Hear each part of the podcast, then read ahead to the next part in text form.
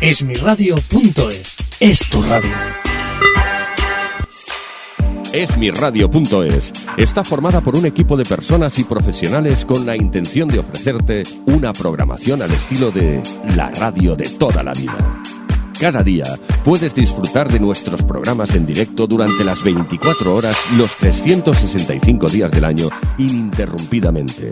Para escucharnos y conocer nuestra programación, puedes hacerlo en www.esmiradio.es.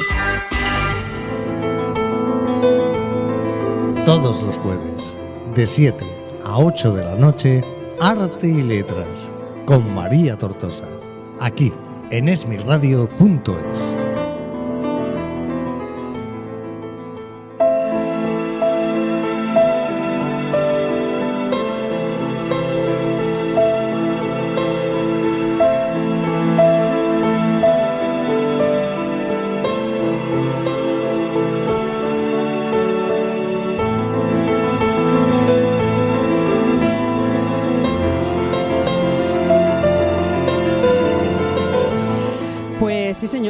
mi querido compañero José Luis Mateo, que mira que hacía tiempo que no nos veíamos, ¿verdad, José Luis?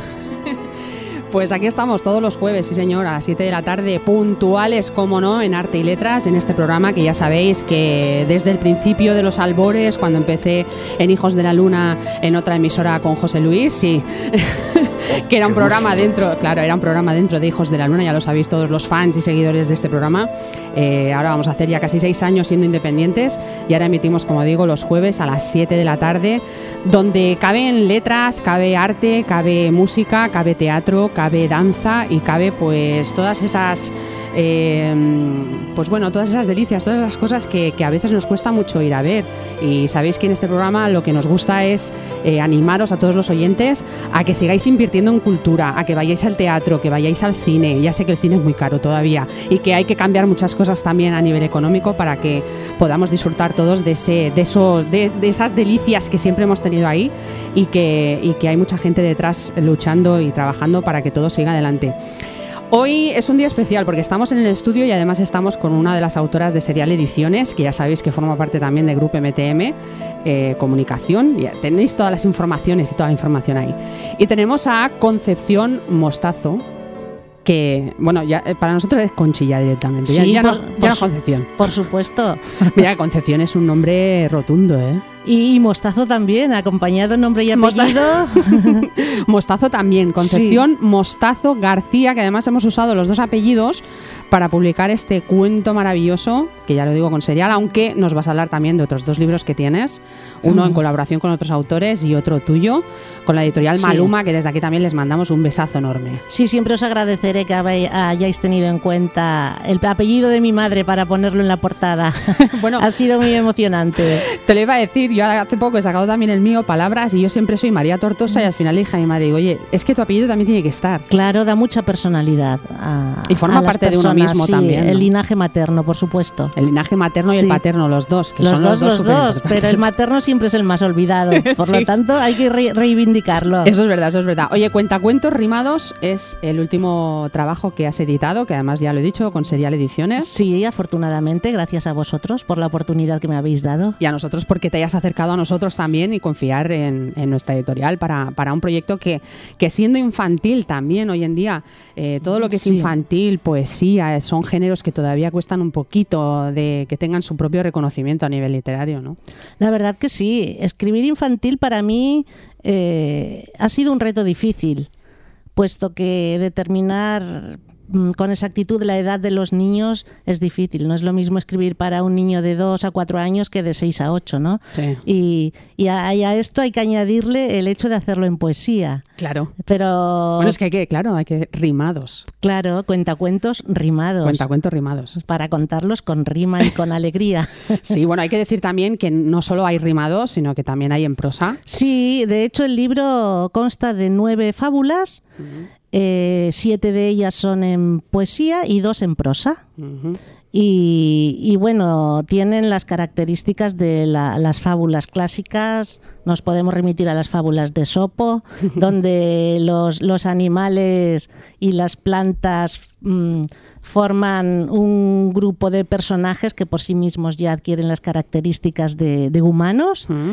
Y, pero bueno, no me quiero comparar con eso, pues solo faltaría, ¿no? Pero sí es un canto a la naturaleza, sobre todo, y, y a los valores. Oye, no son comparaciones, muchas veces no, no podemos evitar el hecho de que nuestra, nuestro trabajo o nuestro arte en, muchos, en muchas ocasiones, ¿no? en pintura, en fotografía, en, en escritura, eh, se acerque de alguna manera a aquello que a nosotros nos ha gustado o aquello que nosotros hemos leído. ¿no? Sí, desde luego todos bebemos de la Claro. cultura en general. Por eso es muy buena la, la, eh, eh, lo que has añadido al principio, ¿no? De tu discurso de que hay que acercarse a la cultura. Sí, porque mira que cuesta, ¿eh? Sí, acer- acercándonos bebemos y nos alimentamos todos de, de eso. Y precisamente en lo de las influencias yo tuve un problema un poco así existencial sobre uno de los cuentos. Sí. El primero precisamente, que se titula El cuento al revés, Sí. puesto que es una versión poetizada de un clásico de Los Tres Cerditos. Ujú. Y hasta pocos días antes de enviaros el manuscrito se, se titulaba Los Tres Cerditos. Pero claro, digo, esto ya es un plagio total. Por lo tanto, voy a cambiarle el título y le, le- le llamé Cuento al revés. Y la esencia sí, el tema es el mismo. Y la moraleja implícita, como de cualquier fábula, también, ¿no? Es la misma. Pero mm, es una versión, digamos, diferente. Una Y- versión de los tres cerditos. del Exactamente, sí, de ahí también he bebido yo. Bueno, hemos bebido todos, yo creo, o sea, porque son cuentos que ya han formado parte y forman parte de, de la historia de la literatura. ¿no? Yo creo Del siempre, imaginario claro, colectivo de todas las generaciones. siempre van a estar ahí, ¿no? Yo creo que se siguen vendiendo incluso, ¿eh? Sí, O sea, sí, pero como... remasterizados, que digo Sí. yo, ¿no? Con ilustraciones Sí, nuevas. Y, con, y con editoriales nuevas, pero Sí, pero digamos la moraleja que, lleva, que llevan implícita, eh, estos son, son mensajes eternos, Son eterna. valores Mm. que creo que hay que transmitir sobre todo de padres a hijos en las familias. ujú. Los, los colegios también tienen ¿no? su responsabilidad de incidir en ellos, pero, pero la transmisión de los valores creo que sobre todo es de, de los padres o de los tutores. Mm. Y, y es una de las, de las reivindicaciones que hace la contraportada del libro y el punt de libra también, Sí. que está escrito para que los mayores capten el mensaje y se lo transmitan a los hijos, ¿no? Con sus propias palabras. Claro que sí, ahora que dices los niños, que antes fuera de micro estábamos hablando porque estamos gestionando el tema de poder donar eh, el 100% de las regalías de autor, de los derechos de autor, al Departamento de Oncología Infantil del Hospital San Joan de Déu. Sí, me hace mucha ilusión. Ahí. Estamos. Bueno, ya lo Sí, tenemos, ¿no? Gracias Pero- a vosotros que estáis haciendo todos los trámites burocráticos Bueno. para que esto pueda llegar a ser posible. Sí, ¿no? hay hay veces que, oye, piensas que, que- que a lo mejor te vas a encontrar un no, te vas no, y la gente está súper agradecida de que por poquito que sea, Sí, eh, la- la verdad podamos que sí. colaborar todos, ¿no? Ahí. Sí, sí. Esto te hace creer en, en la bondad del ser humano. Mm. En el fondo, la mayoría de gente Por eso ya lucha por estas sí, cosas. y te dije, bueno, te dije, te lo diré luego también si quieres cuando terminemos de hablar y, y esta entrevista, que, que el hecho de poder hacer algo allí con los niños eh, para, para sacarles una sonrisa, eh, Sí, la aunque verdad sea que- contarles dos cuentos. Ah, sí, yo. Yo me ofrezco voluntaria para ir a donde sea, disfrazarme de payaso, de payasa, de lo que haga falta y, y- y rimarles. Yo mis- me disfrazo contigo. Vale, ya somos dos payasas. Claro, ya está. y rimarles mi, nuestros cuentos. Sí. Tienes eh, el cuento del garbancito, por ejemplo, que a mí me encanta. Es uno de los que más me gustan quizá del libro porque Sí, en prosa. Sí, dentro de que el, el- el- el mensaje que da el cuento, ¿no? Se Sí. puede extrapolar a cualquier personaje distinto, o sea, se Sí. puede extrapolar a un, a un niño y su mamá, Sí, desde eh, luego. a otros personajes distintos. El hecho de haber escogido una- un garbanzo, una, Una gar- legumbre. una garbanza. Sí, la mamá garbanza, sí. Y garbancito, el niño, eh, a mí me ha encantado porque además... Fíjate que cuando lo vi, por ejemplo, eh, como editora, ¿no? Incluso el, equipo que lee también las cosas y valora también, eh, hubo algo que pensamos todos que quizá a lo mejor no, no se ve dentro del, de un cuento, ¿no? Del cuento, y es que los garbanzos suele ser una comida que no que de cara a un niño es como que es insulsa, o sea, es sosa. No y en la posguerra se comían muchos, Buah, en, la época del hambre. Vaya, vaya que sí. Salvaron a muchas generaciones las Sí, legumbres. Pero es como el guisante, ¿sabes? O sea, es, un... No es atractivo. No, es algo que no. Y pensé, mira, a lo mejor con un cuento. ¿no? En el que existe ¿no? la Les- imaginación. Les, una- ayuda a comer. Igual, que con otro, con el titulado Un cepillo y una fuente, intentado que les ayude a lavarse los dientes. También, también. Sí, sí, pues este del garbancito sobre todo he querido transmitir el valor de la paciencia. Mm. Los niños... Lo so- quieren todo ya. Sí, ya, los niños y adolescentes. Algunos adultos también, ¿eh? Sí, por eso eh, la vida que, la vida que llevamos últimamente nos, nos ya. incita a eso, o sea, ya rápido, inmediatez.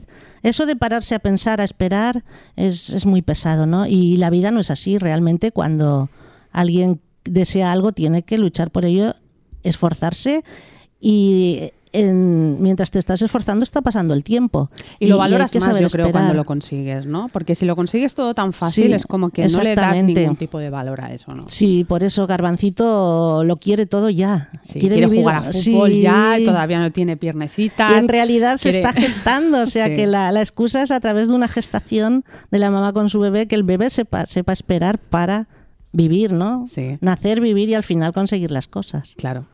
Como he dicho al principio de la entrevista, tienes dos libros más. Yo tengo dos libros más aquí encima de la mesa. Sí. Es una idea, un relato y mil historias que contar. Sí, De la editorial Maluma, que ya lo he dicho.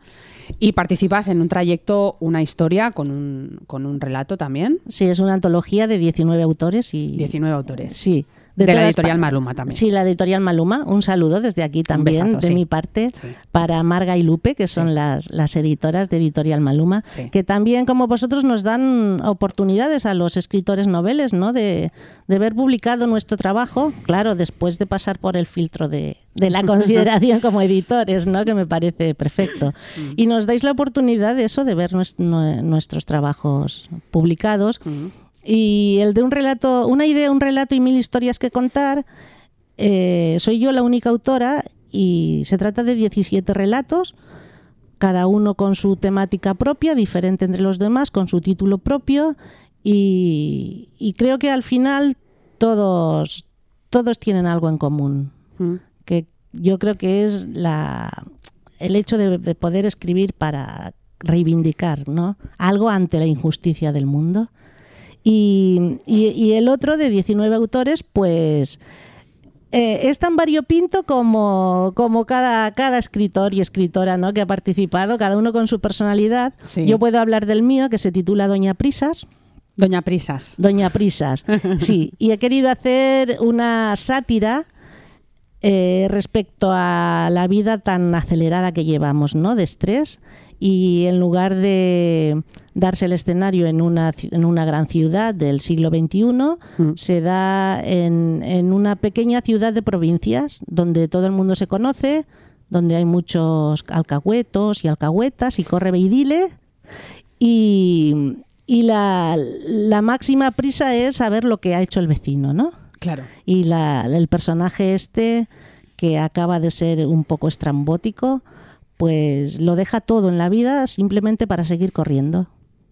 Fíjate. Sí, esa es. ¿A ti te gusta reivindicar siempre en los textos? ¿Tú dirías que eres una escritora reivindicadora a nivel literario?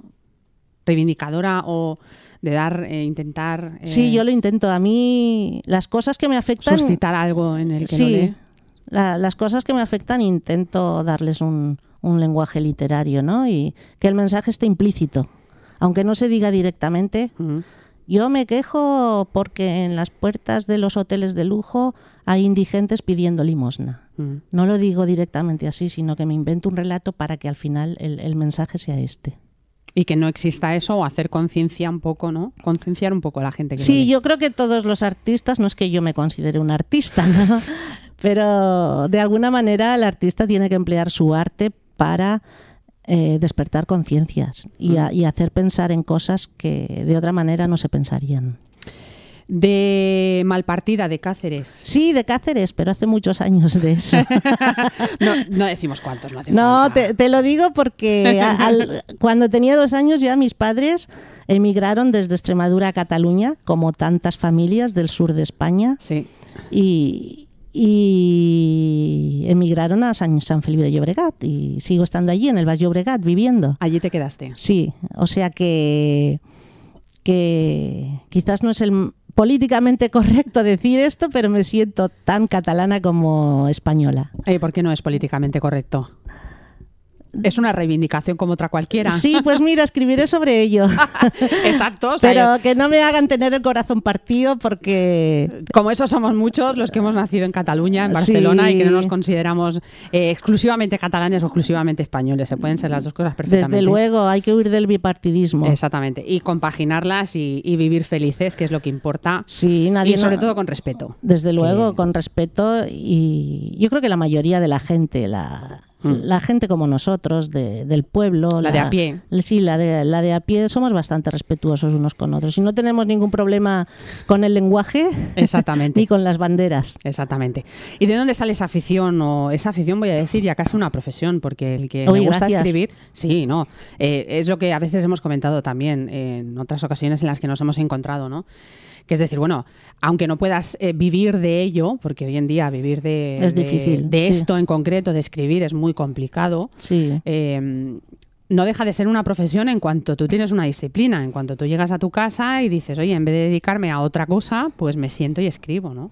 Sí. Y escribo con la finalidad de que el día de mañana yo pueda sacar un libro, pueda editarlo, ¿no? Sí, También. con la esperanza de encontrar editores como vosotros en Maluma y aquí en Serial. Por ejemplo, ¿no? y que me hagan caso, desde luego. Sí. Sí, eh, tiene que ser una disciplina.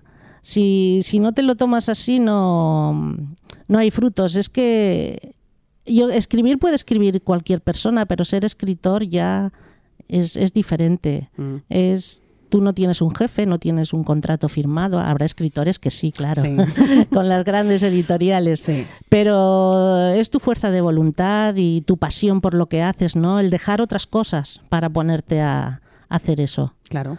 Además, tú te has formado también para ello. O sea, sé que has hecho cursos, te has ido preparando poco a poco. Sí, Y sí, te has interesado también por decir, oye, le voy a dar a esto también una cierta. Eso ¿no? es, eso es que al final es la voluntad de uno. Si no quieres hacerlo, no lo haces. Mm. Y quizás yo empecé haciendo cursillos en el Ateneo Barcelonés, luego en San Joan de Espí, la ciudad donde vivo, se hacen muchos cursos también subvencionados por el ayuntamiento de escritura creativa.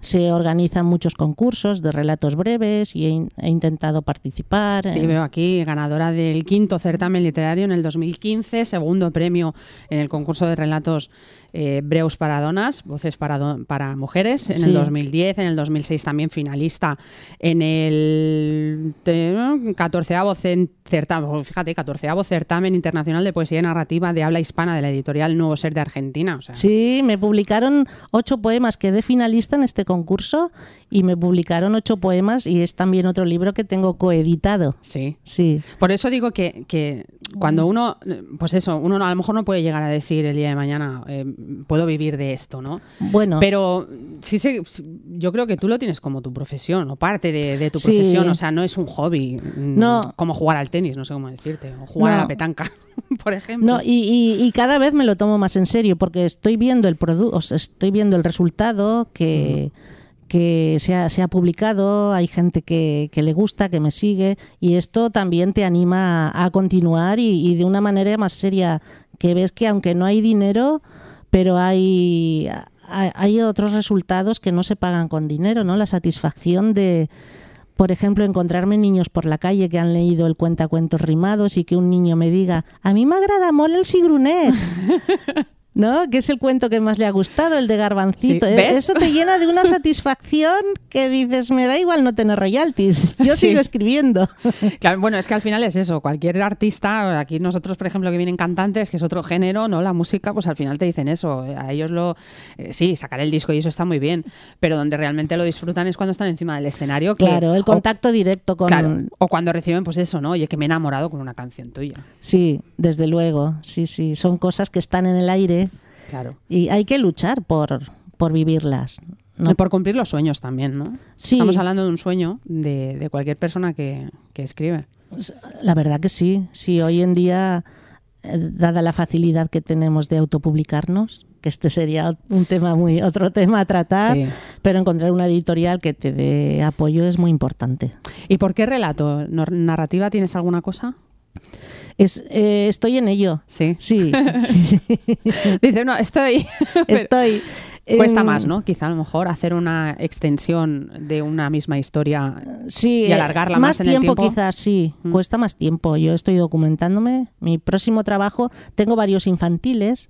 en mente, in mente, y, y la novela la es- estoy documentándome, sí. Y sigo participando en, en concursos de, de relatos breves. mm, O sea, lo que tienes más escrito hasta ahora, por ejemplo, ha sido más relato breve sí, que no la novela. y poesía, relato breve y poesía. Y pero poesía. como hay que evolucionar en la vida, ahora voy a dar el siguiente paso. Por eso te, te preguntaba, o sea, uno cuando se lanza a escribir puede lanzarse directamente con narrativa o se lanza directamente con relato. ¿Tú te lanzaste con relato directamente? ¿Fue un género que te ha elegido a ti o tú has elegido a ese género porque lo has visto más, más fácil, no más fácil, sino eh, más eh, práctico a lo mejor a la hora de relatar un- un- una historia en, en nada, en tres páginas, por ejemplo, en cuatro, en vez de 200 y... Sí, quizás sí, yo creo que coincide porque los concursos que me presenté eran de, al principio, eran de Ya. relatos. Y al ver que el resultado era bueno, pues seguí escribiendo. Te centraste en ese género y Sí. ahí has seguido escribiendo. Sobre todo ver que en, en pocas páginas decía lo que quería decir con un inicio, un desarrollo, un final, que el relato quedaba redondo y que, y que transmitía un mensaje, ¿no? Y, y tuve la, la suerte de enviarle un submanuscrito a la editorial Maluma y que, y que, y que les gustó. Y, ¿Cómo, vas desarrollando un poquito ese, ese trabajo? O sea, ¿cómo encuentras a Maluma? ¿Cómo haces todos esos? Porque hay mucha gente que nos escucha también, que están en procesos de haber escrito su primer relato, su primera novela, su primera historia. Y no saben todavía cómo ponerse en contacto con editoriales, cómo dar el paso. ¿Fue casualidad? ¿Te la recomendaron? Eh, ¿Te pusiste con, ¿sabes? en contacto con ellas? por- Pues en primer lugar, muchos ánimos a todos y a todas. Sí. Que, no desfallezcan. Eso sí, eso siempre, eso siempre. sí, pues mm, en mi caso contacté con Maluma a través de compañeras mías porque ya te he comentado que los cursillos perdón, de escritura creativa que hacíamos en San Juan de Espí, Mm. eh, una de las profesoras, que es profesora del Ateneu, pues cuando se acabó el cursillo estábamos con- con más ganas, ¿no? Ganas de hacer más.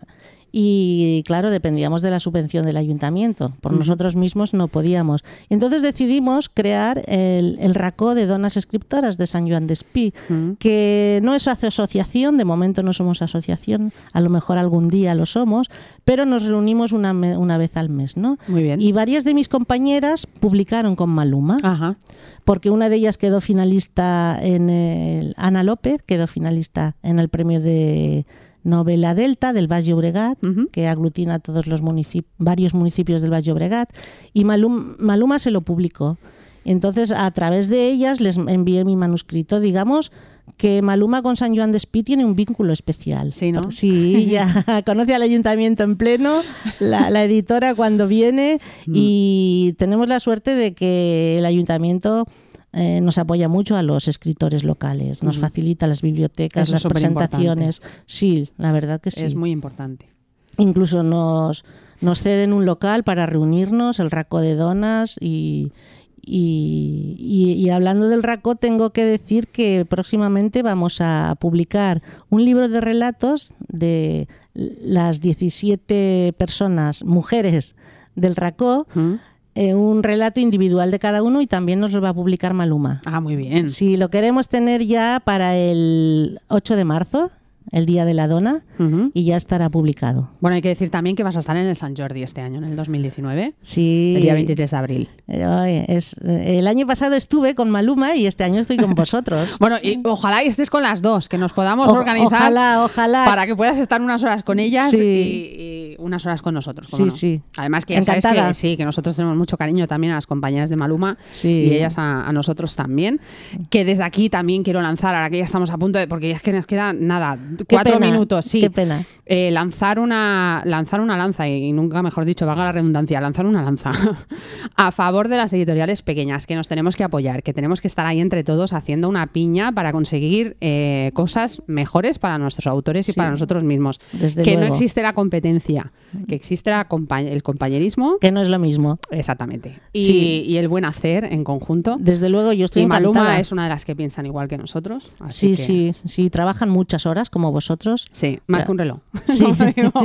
A veces recibo emails de las editoras a la una de la madrugada y aparte tienen sus trabajos, sus familias, sus hijos y sí, sí, es, es- todo requiere esfuerzo.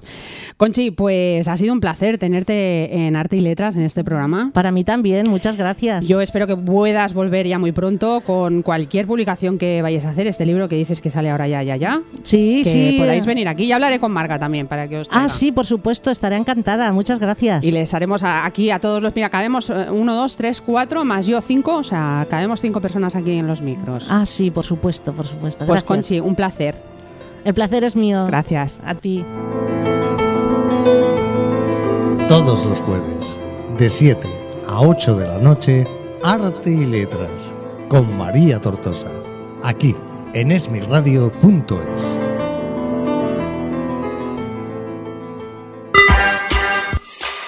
Esmirradio.es está formada por un equipo de personas y profesionales con la intención de ofrecerte una programación al estilo de la radio de toda la vida.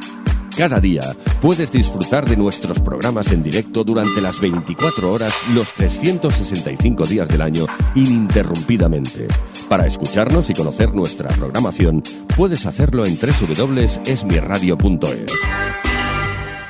Esmirradio.es es tu radio.